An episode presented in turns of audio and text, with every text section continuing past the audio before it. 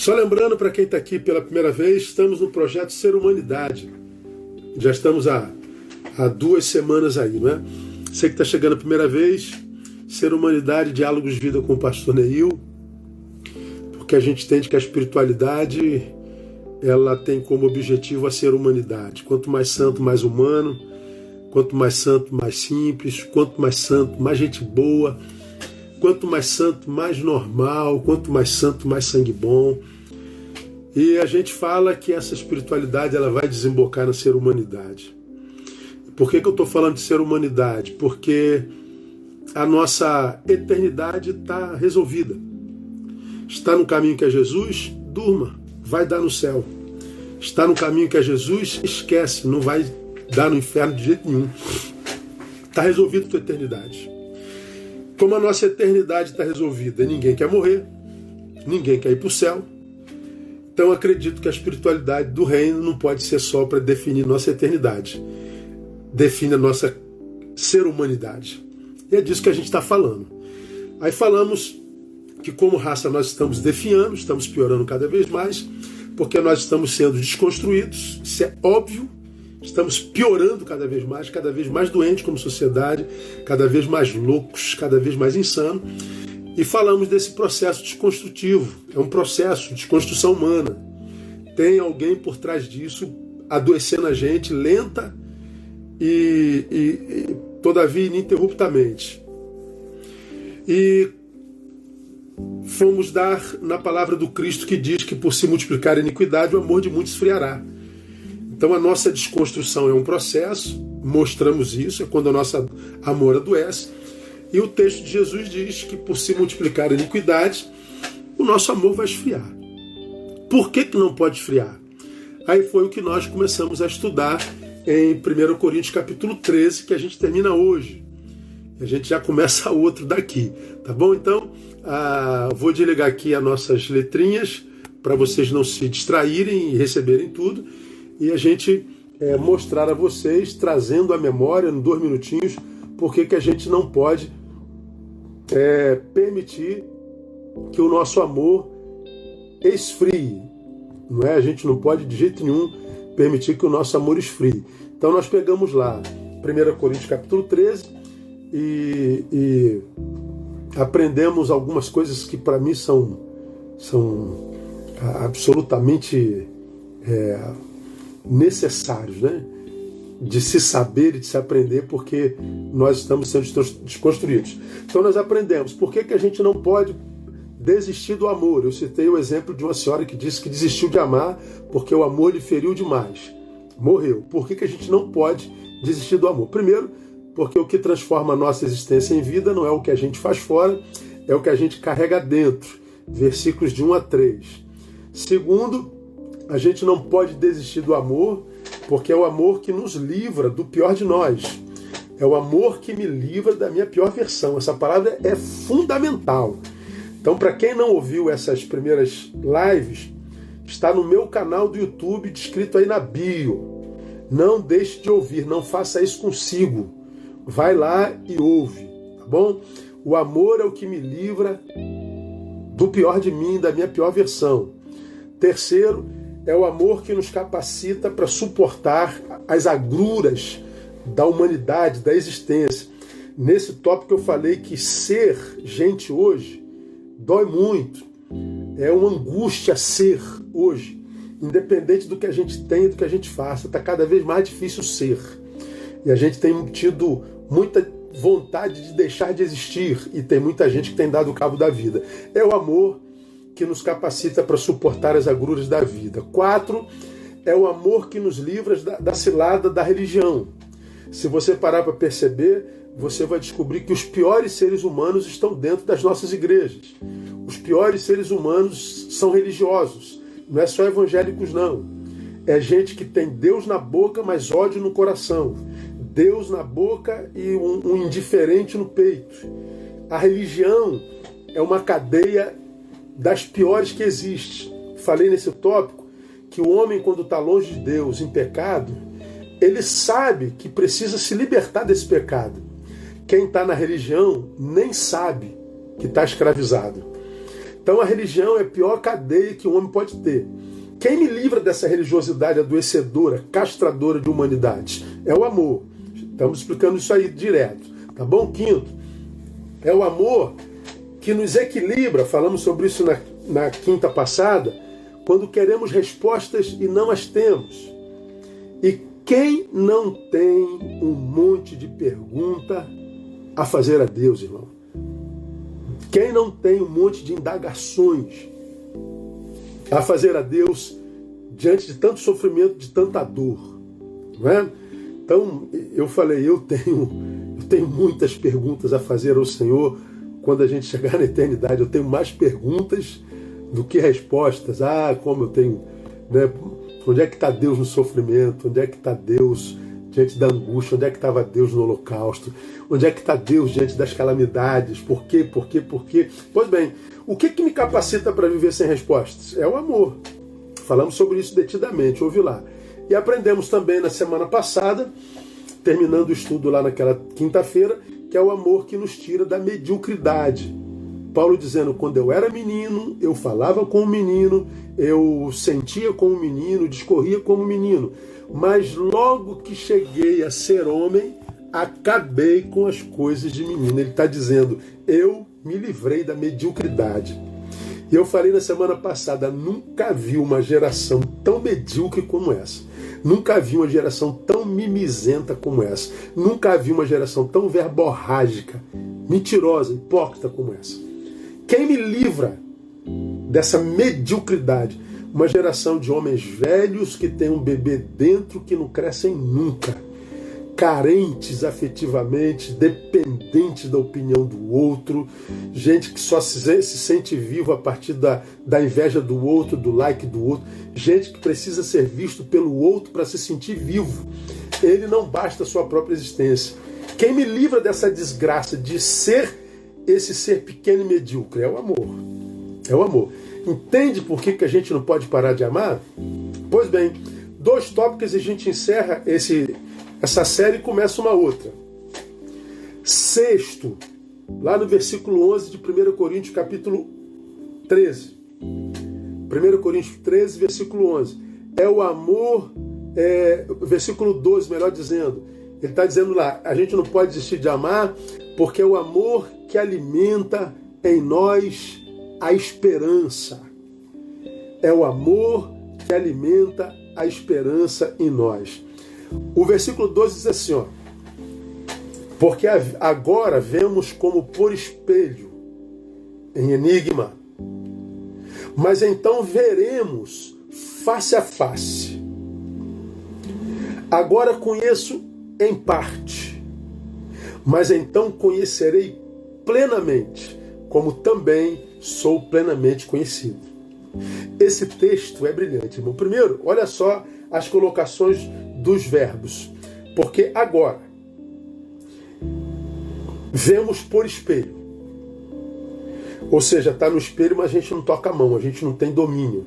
Você se vê no espelho, mas você não toca naquilo que está lá. Você vê no espelho, mas você não pode abraçar, você não pode acolher. Você vê no espelho, mas é, só vê aquele pedacinho que o espelho pode reproduzir. Você não vê o todo que está fora do espelho. Então é um enigma ainda. Ainda é obscuro. Ele fala da existência. Ainda é obscura. Mas ele diz assim, ó, mas então veremos face a face. Então ele está dizendo, nós chegaremos num tempo onde tudo será esclarecido. Onde tudo vai para o devido lugar ele está dizendo: o agora não nos é, é capaz de, de, de, de, de gerar plenitude, ou seja, não é, nós não somos capazes de viver plenitude no agora, porque se eu conheço em parte, existe parte que eu não conheço. E essa parte que eu não conheço é a certeza de que por faltar em mim eu nunca terei plenitude. Mas isso é agora. Mas ele está dizendo, Neil, tenha esperança. Por quê? Porque nós Logo, logo veremos tudo face a face. Nós entenderemos, sentiremos. Ele continua: agora conheço em parte, mas então, futuramente, conhecerei plenamente. Como sou plenamente conhecido. Ou seja, nós conheceremos tudo em Deus e de Deus como Deus conhece da gente. Nós estaremos no mesmo lugar. E ele está dizendo, é a nossa esperança. Ora, há um, o, o, cristão, aliás, o ser humano, ele vive muito de, de adágios e jargões, sofismas. É, o cair é do homem, o levantar é de Deus. Mentira, isso não existe. Nunca existiu. Sofisma. Só, só é republicado pelos nossos lábios porque a gente não para para pensar. Ah, o cair é do homem, o levantar é de Deus. Não, o cair é do homem, o levantar é do homem também. Esforça-te e eu te ajudarei. Ok? Ah, vou falar sobre isso lá na frente no outro estudo. Ah, Deus é brasileiro. Nada, Deus não tem nacionalidade. É, a gente não morre antes das, de todas as promessas se cumprirem, não é o que diz Hebreus. É, o diabo está amarrado, não está não, ele está solto, solto, solto. É, sofismas. E um sofisma é a esperança é a última que morre. Pense comigo. Quando você diz que a esperança é a última que morre, você está dizendo a esperança morre. Ora, se a esperança morre, é, não vale a pena esperar, porque no final ela pode morrer. E porque ela morre, o que você espera não chega. Bom, como a gente sabe que esperança morre, e muito do que a gente espera não chega, o que, que acontece? A gente vai perdendo a esperança. A gente vai acabando por perder a capacidade de esperar em paz. Minha igreja conhece muito bem essa fala. Só se desespera quem perdeu a capacidade de esperar em paz. Quem não espera, anote aí, se desespera. Quem é o desesperado? É aquele que perdeu a capacidade de esperar em paz é aquele para quem a esperança morreu. Então, por que, que nós vivemos num tempo de tanto desespero? Meu Deus, será que? Meu Deus, até quando? Meu Deus, até pessoas perdem o controle, arrancam cabelo, perdem sono, se desesperam. Por que, que o desespero acomete tanta gente com tanta facilidade? Porque perderam a capacidade de esperar em paz. Portanto, se desesperaram, perderam a esperança. Por que perderam a esperança, pastor? Por um tema que parece que não tem nada a ver com isso. Perderam a capacidade de amar. É o amor que alimenta a esperança em nós. Não é lindo isso, irmão? É, é, é tremendo. Então, quando a Bíblia fala que por se multiplicar a iniquidade, o amor de muitos esfriará. O que Jesus está dizendo é que haveria um tempo em que, porque o amor esfriou, nós viveríamos um tempo de total desespero. A gente se desespera para tudo. Nós somos uma geração, lamentavelmente, que tem um discurso muito suicida. E o problema é que eu creio que há poder nas nossas palavras. Quer ver como é que a gente tem discurso suicida? Vê se não é assim, ó. Você está com fome, você fala assim, ó, estou morrendo de fome. Não, você não está morrendo, isso é um discurso suicida. Estou morrendo de cansaço. Estou morrendo de raiva. Estou morrendo de dor. Estou morrendo de angústia. Não, você não está morrendo. Angústia não mata. De fome ninguém morre nesse país. A raiva não mata. A angústia não mata ela pode tirar a qualidade da vida que você vive. Mas matar não mata. Mas de onde vem esse discurso suicida? Da desesperança. Estou morrendo de raiva. Por que você está com tanta raiva? Porque não há em você um sentimento ou uma força capaz de controlar essa raiva. O que, que acontece? Você peca porque dorme com raiva. Com raiva dele, com raiva dela, com raiva de todo mundo, com raiva de Deus, com raiva do mundo. E a Bíblia diz: irai-vos. A ira é um sentimento necessário é um dentre tantos sentimentos, tantos sentimentos humanos, mas o Senhor está dizendo: não se ponha o sol sobre a vossa ira. Ou seja, esse é um sentimento que, embora humano, humano, que com o qual a gente não pode dormir. O sol não pode se pôr tendo nós ira no coração. Por quê? Porque ele vai deformar a nossa, o nosso dia seguinte. Então ele está dizendo: está dormindo? Libera perdão. Como que a gente faz isso? Quando a gente é batizado nesse amor. Quando a gente não abriu mão do que a Bíblia chama de amor. Quando a gente não permitiu que esse amor em nós esfriasse.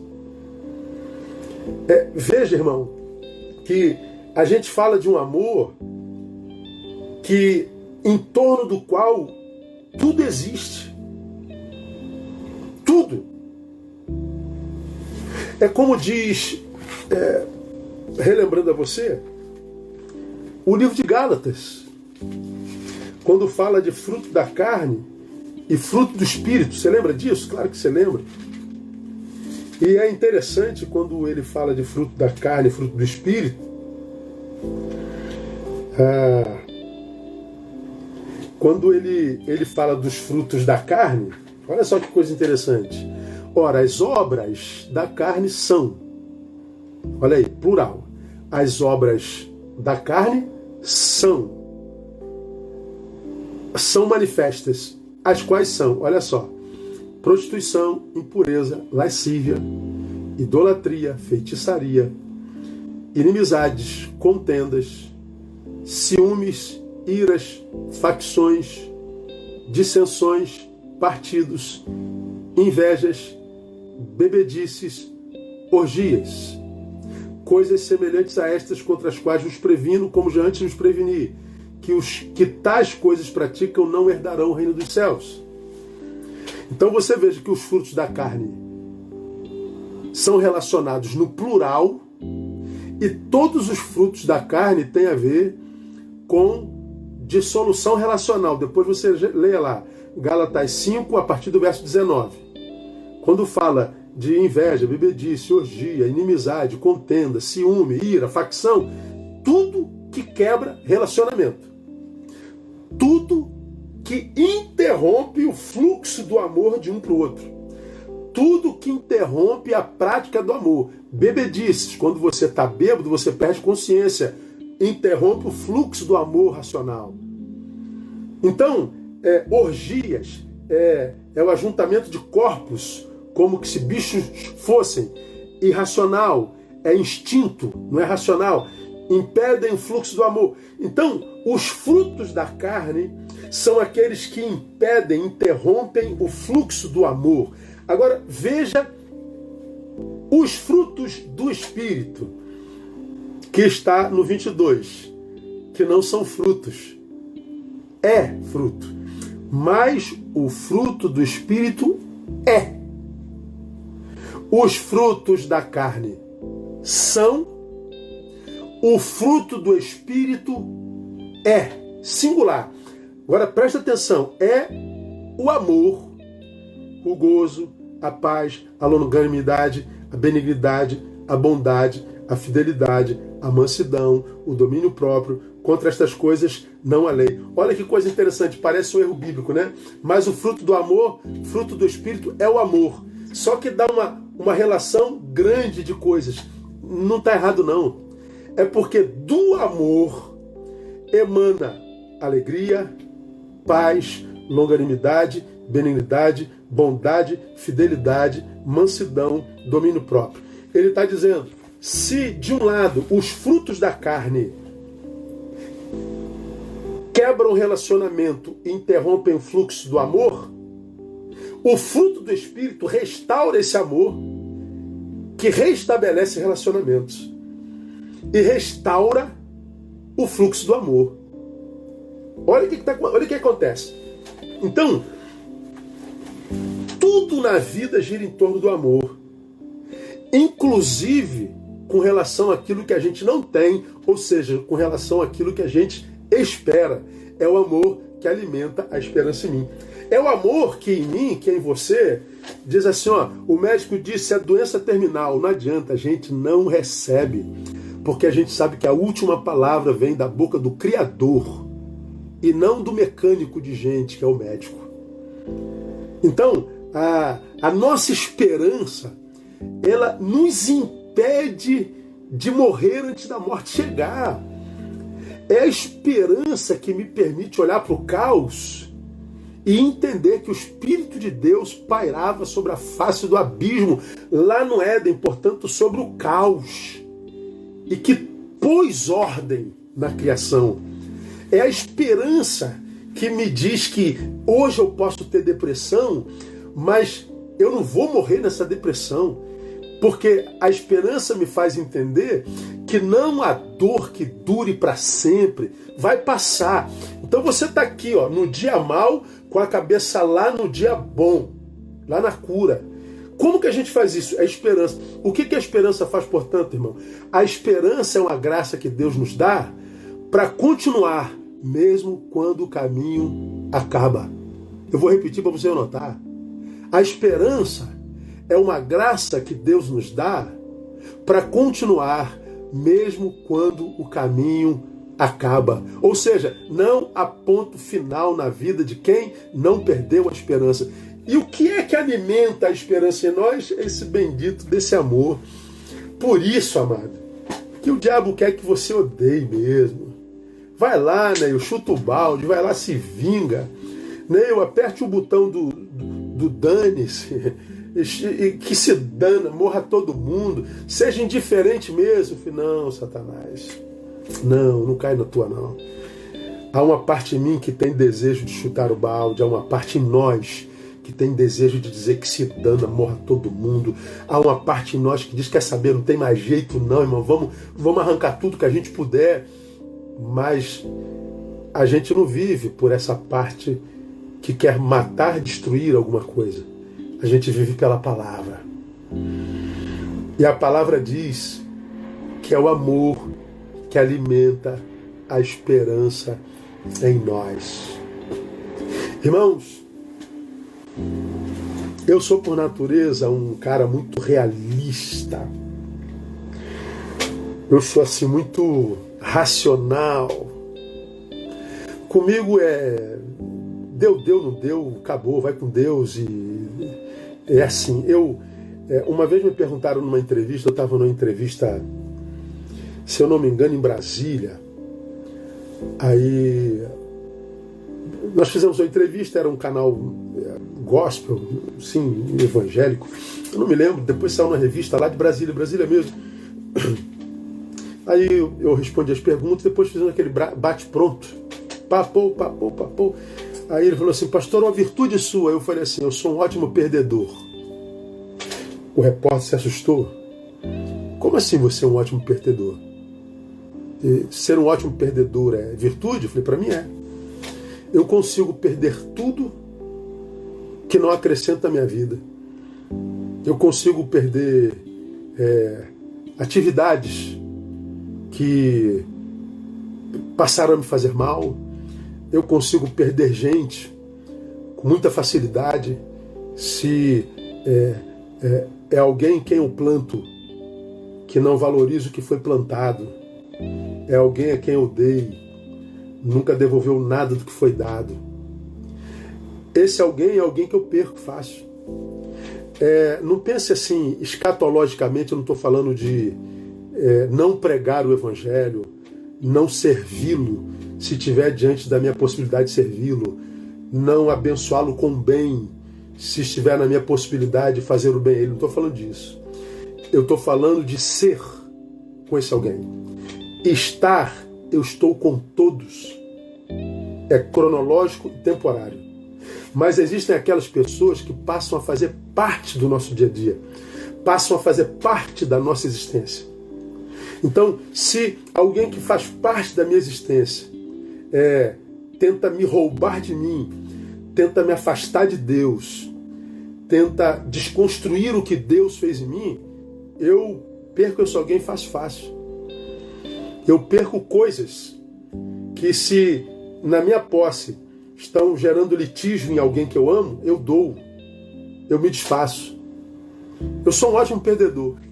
Porque eu entendo que na vida ganha quem sabe perder. Por quê? Porque na vida a gente não ganha sempre. A gente pede a Deus para curar e Deus leva. A gente pede a Deus para ser aprovado no concurso e a gente é reprovado. A gente pede a Deus para curar um casamento que a gente adoeceu e o casamento vai a divórcio. A gente não ganha sempre. Então, quem é o campeão diante de Deus? É aquele que sabe perder. Pois bem, quem é o que sabe perder? É o que sabe lidar com esperança. Por quê? Porque você lutou para não perder alguma coisa, alguém na tua vida. Essa luta era desenvolvida em torno da esperança.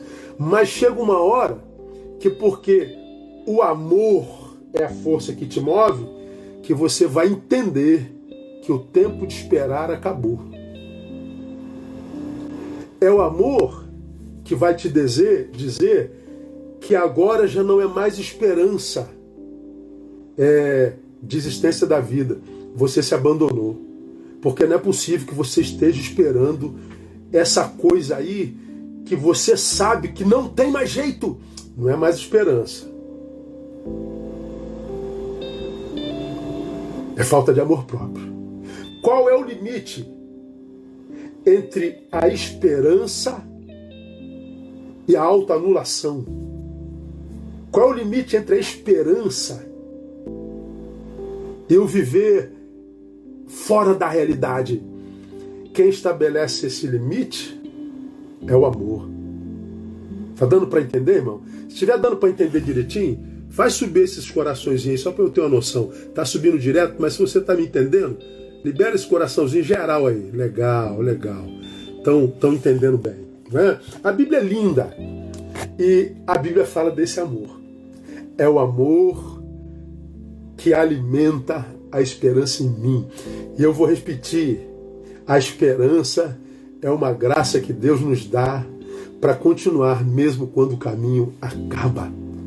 Mas é esse mesmo amor que vai me fazer entender que até a espera tem limite. Em qualquer área da vida, relacional, profissional, na área de cura, na área de tudo, é o amor. Ok? Podemos caminhar para o último tópico? Podemos, né? Já estamos com 32 minutos.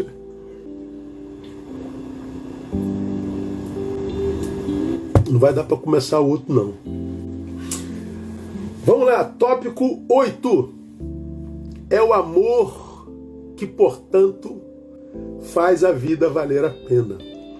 Verso 13. Agora, pois, veja só, permanecem a fé, a esperança e o amor. Estes três, mas o maior destes qual é? É o amor. Eu acho esse versículo legal. Aliás, todos os versículos eu acho maneiro, né? Porque é palavra de Deus, cara, sim, é muito legal. Veja só. Paulo, iluminado pelo Espírito Santo, escreveu 1 Coríntios capítulo 13, que é um dos textos mais bonitos da Bíblia Sagrada. Eu me permito ler para vocês de novo. Muita gente que certamente não é cristã e não conhece como a maioria de nós conhece, né? A suprema excelência do amor. Ainda que eu falasse a língua dos homens e dos anjos, não tivesse amor, seria como um metal que soa ou como um símbolo que retine.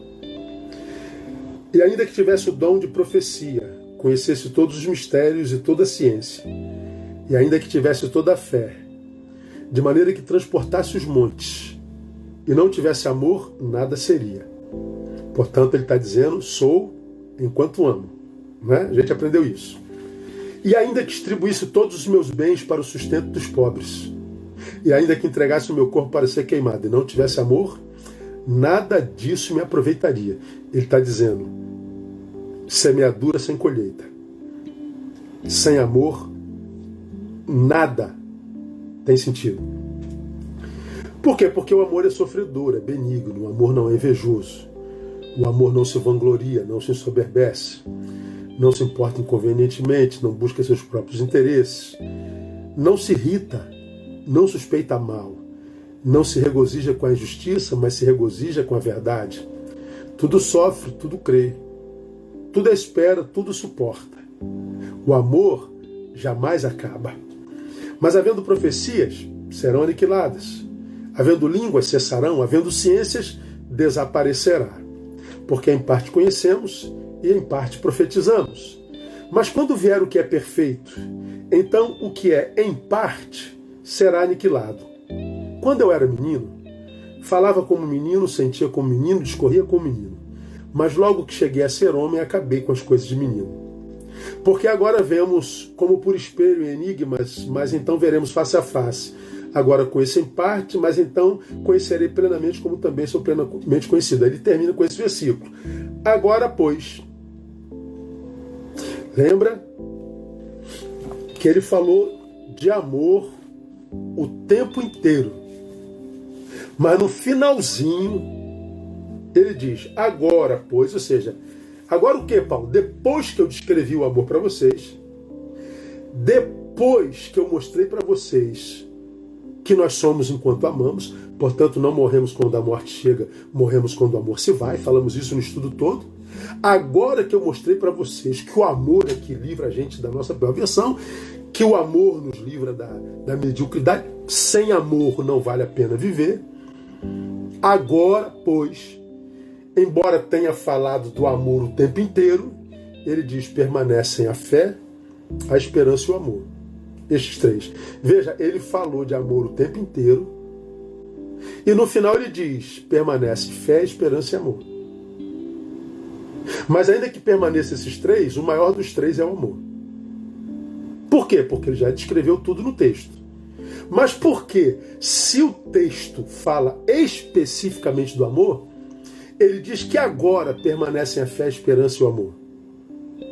Porque ele está dizendo que esse amor ele não é esse amor que a gente conhece como sentimentozinho, esse amor que virou poesia, esse amor que faz a gente arrepiar, chorar quando lembra do amado, quando lembra dela, quando lembra dele. Ah, eu choro, que saudade. Fica 10 horas no celular, troca um milhão e meio de zaps por dia. Não, esse amor é terreno.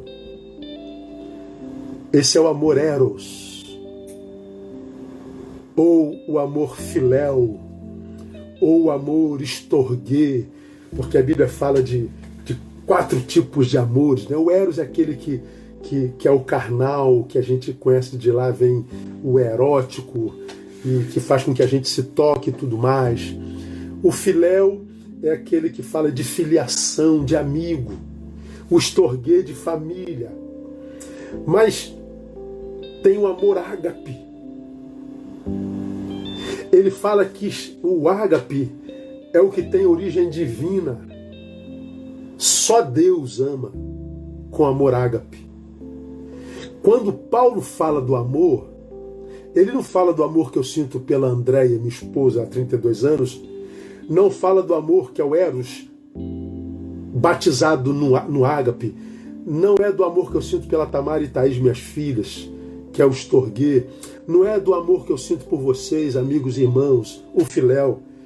O amor a respeito do qual Paulo fala é aquele amor gerado do céu em nós, do amor de Deus em nós. Por que, que eu sei que é o amor de Deus em nós? Porque esse amor, ele produz outras duas coisas, a fé e a esperança.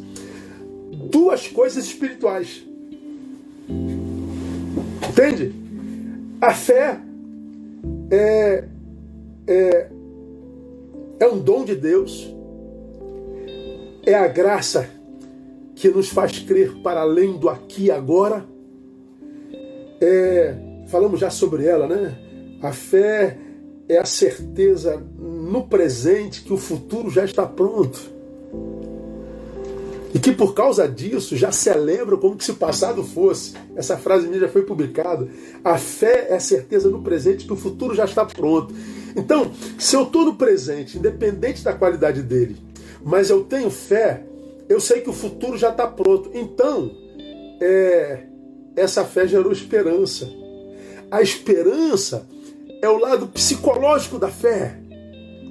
A esperança é a fé produzindo. A esperança é tudo isso que eu descrevi para vocês agora há pouco.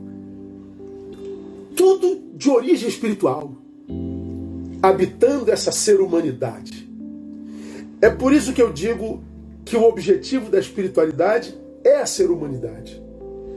E a grande parte dos religiosos ainda não entenderam isso. A gente continua investindo em conhecer teologia, doutrina, credo.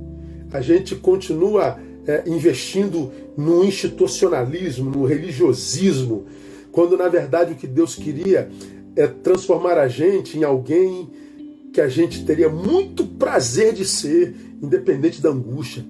Por que, que ele tem interesse em fazer com que nós sejamos alguém que nós tenhamos prazer de ser? Porque gente que tem prazer em si mesmo não atormenta a vida de ninguém, não se mete na vida de ninguém, não abre a boca para dar opinião sobre a vida de ninguém se não for pedido. Gente feliz quer ver todo mundo feliz. Gente equilibrada não desequilibra a vida de ninguém. Gente de bem consigo mesmo quer ver todo mundo bem consigo mesmo. E para viver isso só no amor de Deus.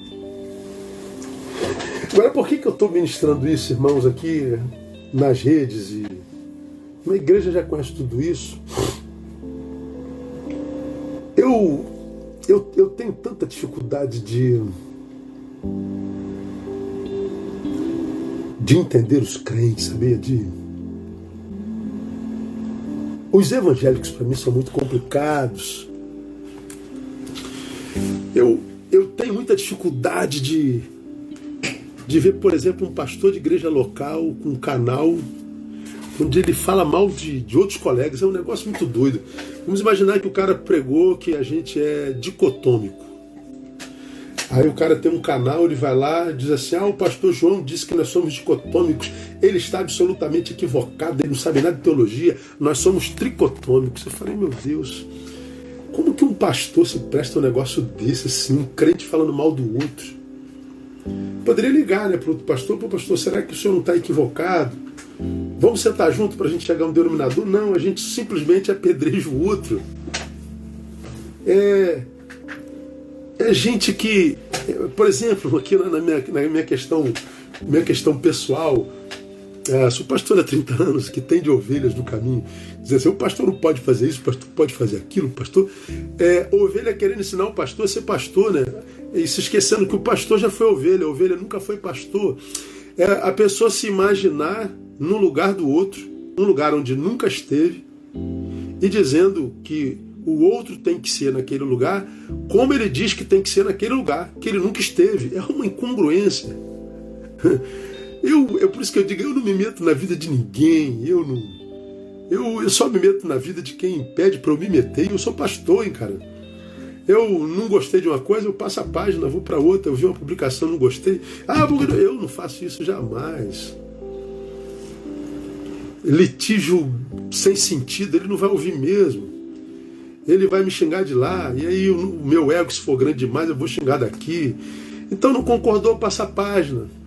Prefira a paz do que a razão. É, não tenta se autoafirmar, é, convencendo o outro do seu erro. Não tenta mostrar sua inteligência, conversando o outro que é mais burro que você. Isso é uma espiritualidade doentia. Irmãos, o verdadeiro evangelho pacifica a nossa alma. Esse amor que eu estou mostrando aqui para vocês é um amor que equilibra a nossa essência, equilibra o nosso ser, que é, é, nos livra de tal forma que a gente não precisa de absolutamente nada do outro. Portanto, tudo que do outro vem, vem como recompensa. Quando, quando a gente pensa salvação, a gente pensa numa coisa que é tridimensional. Ah, quando você diz assim, ó, eu fui salvo em Cristo Jesus, primeiro, você foi salvo da perdição eterna. Acho que eu já falei sobre isso aqui. tua eternidade está decidida. Eu sou o caminho, verdade e a vida, ninguém vem ao Pai senão por mim. Então, para ir ao Pai, só por Jesus. Jesus é o caminho. Você está no caminho? Tô. Está salvo. Vai dar nele. Mas não me salva só da perdição eterna. A salvação me salva de mim mesmo.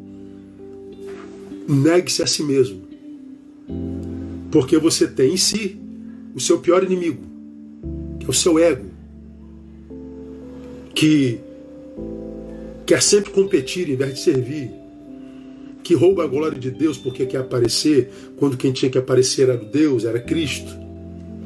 É esse ego que te impede de ficar quieto quando você é agredido. O teu ego inflado. Aí você diz, eu não engulo sapos e nem levo desaforo para casa. Aí quando você responde, você se contamina, porque não é o que entra, ou seja, o que ele jogou. É o que sai. Quando você responde é que você é contaminado. Então a, nós somos a jararaca que está engolindo o próprio veneno. Por quê? Porque o ego é grande. E você então vai semeando para a vida e a vida vai te devolvendo tudo lá na frente. Então a salvação me livra de mim mesmo. E a salvação, em terceiro lugar, me livra do meu próximo, me livra do meu semelhante. Me livra de que sentido? Eu não vou depender afetivamente dele, eu não vou depender da opinião dele, eu não vou depender da aceitação dele, eu não vou depender do like dele. Ora, se ele me aceita, faz bem, se ele dá meu like, faz bem, se ele me elogia, faz bem. Isso tudo vem para quê? Para fazer transbordar e não para preencher um buraco. Porque eu já estou preenchido no amor de Deus. Então, quando eu falo que é o amor que faz a vida valer a pena, eu estou dizendo que grande parte dos religiosos, para mim, os religiosos, para mim, a maior parte dele nem sabe o que é esse amor. Por quê? Porque a vida deles é vivida em cima de regras, de, de, de, de jargões, de moralidade, falso moralismo, de acusações, de abstinências, de, de indumentários e aparências. Mas do interior não fluem rios de águas vivas. É uma mentira. Basta que você veja as guerras que acontecem dentro das igrejas divisões internas o tempo inteiro. Como já falei aqui, como é que nasce uma igreja evangélica no Brasil? É por estratégia missionária? É a igreja da rua 35 que conversa com a igreja da rua 2, porque descobriram que na rua 15 não tem igreja. Então a igreja da rua 35 manda um grupo de gente para a rua 15. Ah, o pessoal da rua 2, que é um pouco mais rica, manda o, o, o, os bancos, manda material para construir o templo. São igrejas que conversam para evangelizar um terceiro lugar? Não. As igrejas não conversam, elas competem. Uma igreja evangélica nasce no Brasil por divisão interna. Quase todas as igrejas evangélicas no Brasil nasceram em rebelião. O prédio é chamado de divino, mas o alicerce é maligno, porque nasceu em rebeldia, rebelião, traição, ingratidão, divisão. E por que que nasce assim? Porque não é o amor que a gente carrega no peito. É o, é o ego querendo é, ser presidente. É o que eu chamo da síndrome do número um. Nós vivemos na geração que é acometida pela síndrome do número um. A gente quer ser o, o chefe, a gente quer ser o presidente, a gente quer ser o dono, a gente quer ser a testa. Por quê? Porque o que nos move não é amor. Quando o amor nos move, amados, a gente está livre da necessidade de tudo isso. Você não se corrompe pelo poder, pelo dinheiro, pelo aplauso. Você vive vida simples. Você vive vida equilibrada. Você celebra o dia. Carpe diem. Celebra o dia. E por quê? Porque amanhã não existe. Dá para entender? Então, quando eu, quando eu ministro aos irmãos sobre amor, eu falo desse amor de Deus que, quando toma nossos corações, faz com que tudo que vem de lá para cá seja transbordância. Então, os amigos que completam, transbordam. Mas se eles falam assim, não quero mais saber de, você, né? Eu, pô, vai com Deus, Deus abençoe. Eu continuo pleno. Só não está transbordando. Não há carência alguma. Então toda separação deixa de ser litigiosa. E toda, toda conciliação é gratidão para a vida. Porque vem não para tapar um buraco em mim, mas para fazer transbordar. Por quê? Porque é, eu não me completo no outro, eu me completo no amor de Deus, que quando de fato habita nossos corações, como eu mostrei no fruto do Espírito Santo, nos frutos do Espírito Santo, ela, ela ressignifica nossas relações e ela é, é, volta com o fluxo do amor entre nós. Então, para a gente terminar, na semana que vem eu começo um estudo novo, que também tem a ver com amor. Ah, eu quero esgotar esse assunto com vocês, porque eu estou vendo uma multidão de gente sendo curada, eu estou recebendo tantos, tantos testemunhos, me tem dado muita alegria, não é? Então, ah, aprendemos tudo isso sobre o amor, e eu volto ao capítulo 24 de Mateus, versículo 12, onde ele diz: Por se multiplicar a iniquidade, o amor de muitos se esfriará. Então ele está dizendo que as relações ficariam cada vez mais belicosas, cada vez mais litigiosas. Portanto, a solidão seria uma, uma realidade muito próxima a nós. Então, significa dizer que seria cada vez mais difícil desenvolver relações de, de amizade saudável, ficaria mais difícil se casar, achar um homem decente, uma mulher decente. Vai ficar mais difícil viver uma relação de sociedade que seja honesta plenamente. Então vai ter muita traição nas sociedades comerciais e empresariais. Ele está dizendo, portanto, que a, a, a, as igrejas sofrerão rupturas cada vez mais intensas. Significa dizer que nós vamos ver a ingratidão sendo praticada com muito mais multiplicidade. Nós vamos ver é, a, a, hipocrisia agraçando, a mentira a respeito do outro, como produto de inveja, quase sendo status quo. Veja que mundo é construído na ausência do amor. Aí fala assim: pô, pastor, o senhor está sendo muito pessimista. Nem um pouco.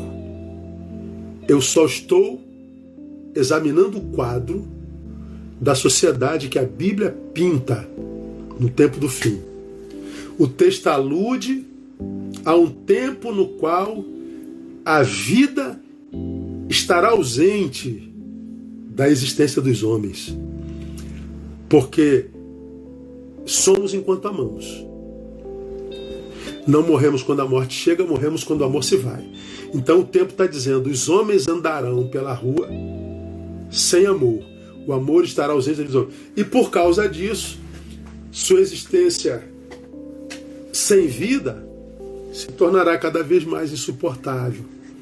Por que, que aumenta o número de suicidas, irmãos? Vida sem amor.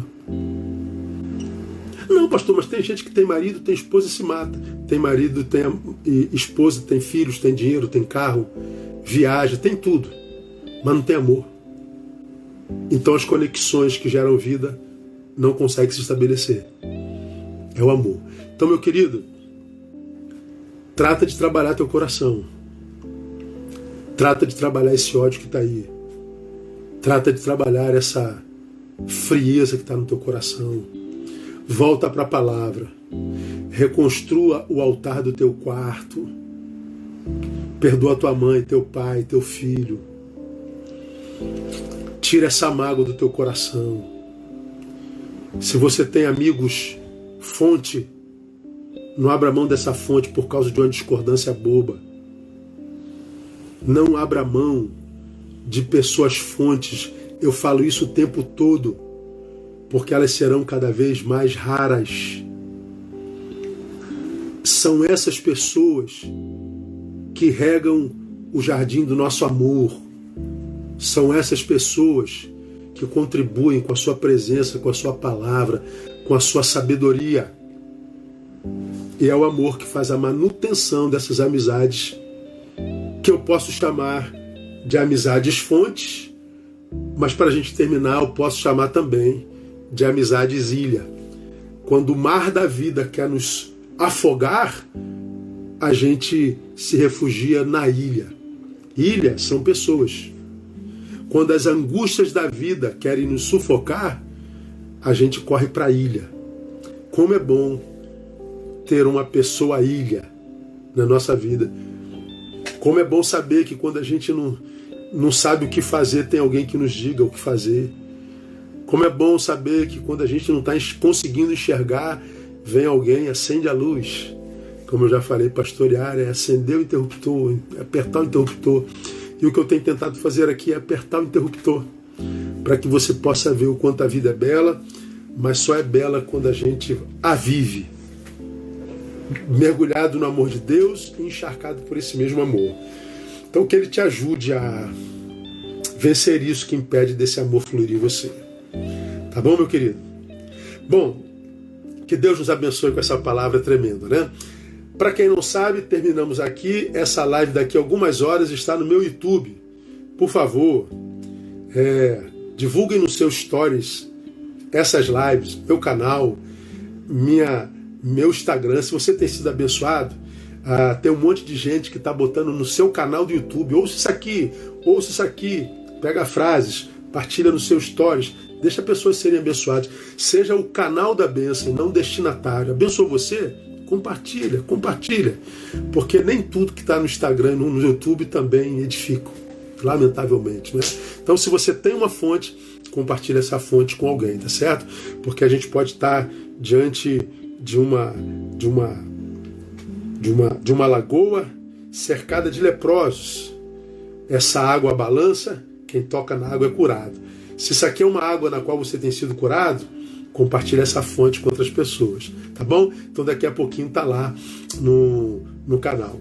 Na semana que vem, ou melhor, na quinta-feira, eu volto em 1 Coríntios capítulo 13, mas falar sobre a produção do amor. Eu vou ficar ah, num versículo que diz que o amor não busca seus próprios interesses. Vamos ficar só nisso. E você vai ver que a gente ainda tem muita coisa para aprender. Não perca não. Tá bom? Que Deus conceda a você uma noite de sono reparadora, te abençoe com toda sorte de bênçãos e que te dê a graça e a mim de podermos nos rever de novo, permitindo o Pai, na quinta-feira, nesse mesmo bate insta, nesse mesmo bate horário, com esta mesma bate pessoa, com esta mesma bate palavra. Quinta-feira, 22 horas permitindo o Pai. Fiquem com Deus e até lá. Beijo.